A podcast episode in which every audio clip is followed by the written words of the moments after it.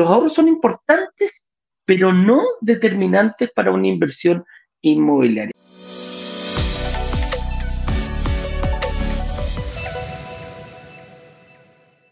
mira, eh, básicamente el título del día de hoy dice que eh, cómo invertir en departamentos con 0% de ahorro o con cero peso de ahorrado, que no es lo mismo que cero pie. son, dos, son, dos, casos diferentes. cero ahorro no es lo mismo que cero pie. Marco ya nos adelantaba un poquito sobre, sobre cómo, cómo fue que eso fue ocurriendo para él. Y básicamente logró visual, él dentro de su mente tenía solamente era posible invertir con departamento de entrega inmediata. Es decir, el primero ahorraba y luego invertía. Y lo que nosotros le propusimos básicamente, y se lo, se lo propongo a ustedes también, es dar vuelta. Primero invierte y después ahorra. Muchos de nosotros creemos que tenemos muy baja capacidad de ahorro. De hecho, es más, yo tengo poquísima capacidad de ahorro. Siempre estoy eh, al límite. Ahorro, gasto, me gasto la plata. Cada vez que ahorro un poco de plata me la termino gastando. Ayer mismo estábamos con mi mujer viendo. Eh, ella me llevó, mira, yo te conté Había una feria aquí en la ciudad de ella. Entonces me llevó a la feria, nos embarramos las patas, compadre, pero yo vivo en el campo, entonces el barro tenía hasta la rodilla. Y después me llevó a almorzar a un, a un, como una especie de boteco, le dicen aquí, que es como un bar medio así, al aire libre. Termino de comerme el sándwich que me como, y me dice, ah, mira, nos están, nos están esperando. no me pregunta si quiero ir, si no quiero ir. Nos están esperando. están esperando en eh, tal lugar donde van a mostrar un terreno. Viste que ya Dije, ya, terreno. Ya. Perfecto. Bueno, me muestra, me dice, bueno, este es el terreno, qué sé yo, qué bonito, hay que linda la vista. Este me gusta, mira. Este me gusta. ¿Ya? Bueno, larga historia corta. Ella quiere eh, que nos gastemos los pocos ahorros que yo he logrado tener en un terreno, bueno, ¿cachai? Eh, ay, ay, ay esto de invertir en departamento. Mira, tú estás todos los días, llevas no sé cuántas propiedades, me invertía y, nosotros cuándo, la casa propia cuándo, y el terreno cuándo, cuándo yo. Entonces, eh, yo entiendo ustedes, todo, cada uno de ustedes, lo difícil que puede ser pensar en primero invertir antes de cumplir el sueño de la casa propia. Y nuevamente te paso el dato. Es al revés. Primero invierte y luego puedes comprarte la casa propia, pero sin deuda, sin necesidad de quedar endeudado por 30 años. Eh, de hecho, mi argumento para no comprar el terreno fue, oye, pero ¿cómo se paga esto? Porque eh, con los ahorros no, no, no alcanza el, el, terreno total. me dice, ah, no, pero aquí, al igual que las inversiones, al igual que las inversiones en los departamentos, eh, también se puede pagar, ¿no es cierto?, la entrada en cuotas, lo mismo. Igual mm. Mira, mira. mira. Valentino por la culata. Yo, los entiendo a todos porque me pasa exactamente lo mismo, le buscando la vuelta por todos lados para eh, ir cumpliendo el sueño de la casa propia. Entonces, los ahorros son importantes, pero no son determinantes. Tú no necesitas tener así una bolsa de plata para poder invertir.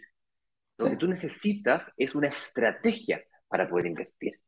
Yo soy muy mal ahorrador, pero soy muy buen pagador. Cuando yo me comprometo, Perdón, querías decir algo, Eduardo. sí, sí, sí, que precisamente, no, no, no, que yo sé, o sea, según cuando tú te comprometes, tú pagas mensualmente. Y ahí yo haría un clic, una diferencia con, con, este mismo, con esta misma aseveración.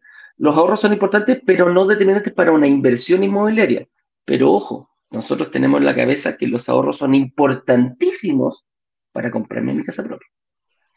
Y eso es y eso es así. Yo, yo cuando compré mi, primer departamento, yo trabajaba en LAN viejo, estaba recién entrando, no tenía un gran sueldo, y el matute que veía, compadre, lo metía y decía, ahorrando para la casita, ahorrando para el departamento, ahorrando para el departamento, porque yo, no, sé si te pasaba, cuando tú termináis de estudiar, eh, decís, lo único que quiero es yo irme a la casa. Lo único que quiero es, salir de la casa de los papás ya, que no me hinchen más. Yo quiero ser eh, dueño de mi, de, mi tiempo y de mi espacio y empezar a juntar porque te quieres ir rápidamente de tu casa. Pero no te das cuenta que para invertir estás en el momento más dulce de la vida. yo creo que el, momento más dulce es cuando yo tengo un alto ingreso comparado a, entre universitario y primera pega, compadre, todo suma, porque andáis al, al 3 y al 4, dependiendo de tus viejos, que te dan la plata que, que podéis conseguir, si queréis trabajar en algún pololito de garzón, no sé, alguna cosa, allá tenés un sueldo estable y dependiendo de la carrera, tienes un alto sueldo. Entonces, esa, era, esa, esa, esa es la diferencia que te marca tener un alto sueldo, una alta capacidad de ahorro que te va a permitir invertir muy por sobre muchas otras personas que ya tienen responsabilidad, que es pagar arriendo, que es pagar el colegio de los niños, que es, eh, no sé, planes de casarte, vaya a saber la, la, las responsabilidades que maneja cada uno, pero en, e, en, ese momento, como te digo, los ahorros son importantes, no son determinantes para invertir, pero sí para comprar tu casa propia. Y ahí donde podemos, ya es ahí donde tenemos que ver como inversionista cambiando este switch totalmente. Tratando de eh, bajar a la, a la, pelota al piso, un poquito para que se entienda bien. Hay mucha gente que no invierte, como Marco le estaba pasando, porque no tiene ahorros. Dice, ah, yo no tengo ahorro, no tengo plata, no tengo plata, no tengo plata. Pero resulta que fácilmente saca un crédito de consumo, se compra un auto y paga el auto mes a mes, paga la cuota del consumo, paga la tarjeta en 3, 4, 6, 12, 18, 24 cuotas sin ningún problema. Y no logra visualizar que él, si bien es cierto, no tiene una gran capacidad de ahorro, como yo, pero tiene una excelente capacidad de pago. Esa capacidad de pago mensual es la que podrías transformar o dar ese vuelta a tuerca para transformarla en lo que yo llamo tu superpoder.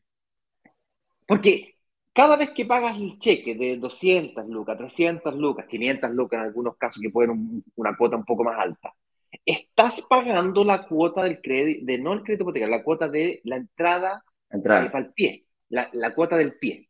Hoy en día, yo no sé si ustedes saben, pero en Chile hay inmobiliarias que están ofreciendo cuando yo me casé, también, al igual que Eduardo, a Eduardo le ofrecieron creo que 10 cuotas. Yo tuve que pelear sí. para que me dieran 10 cuotas, porque la, la, oferta era, la forma de pago ofrecida por la inmobiliaria, estoy hablando de 15, 17 años atrás, era tres cuotas precio contado, tres cheques.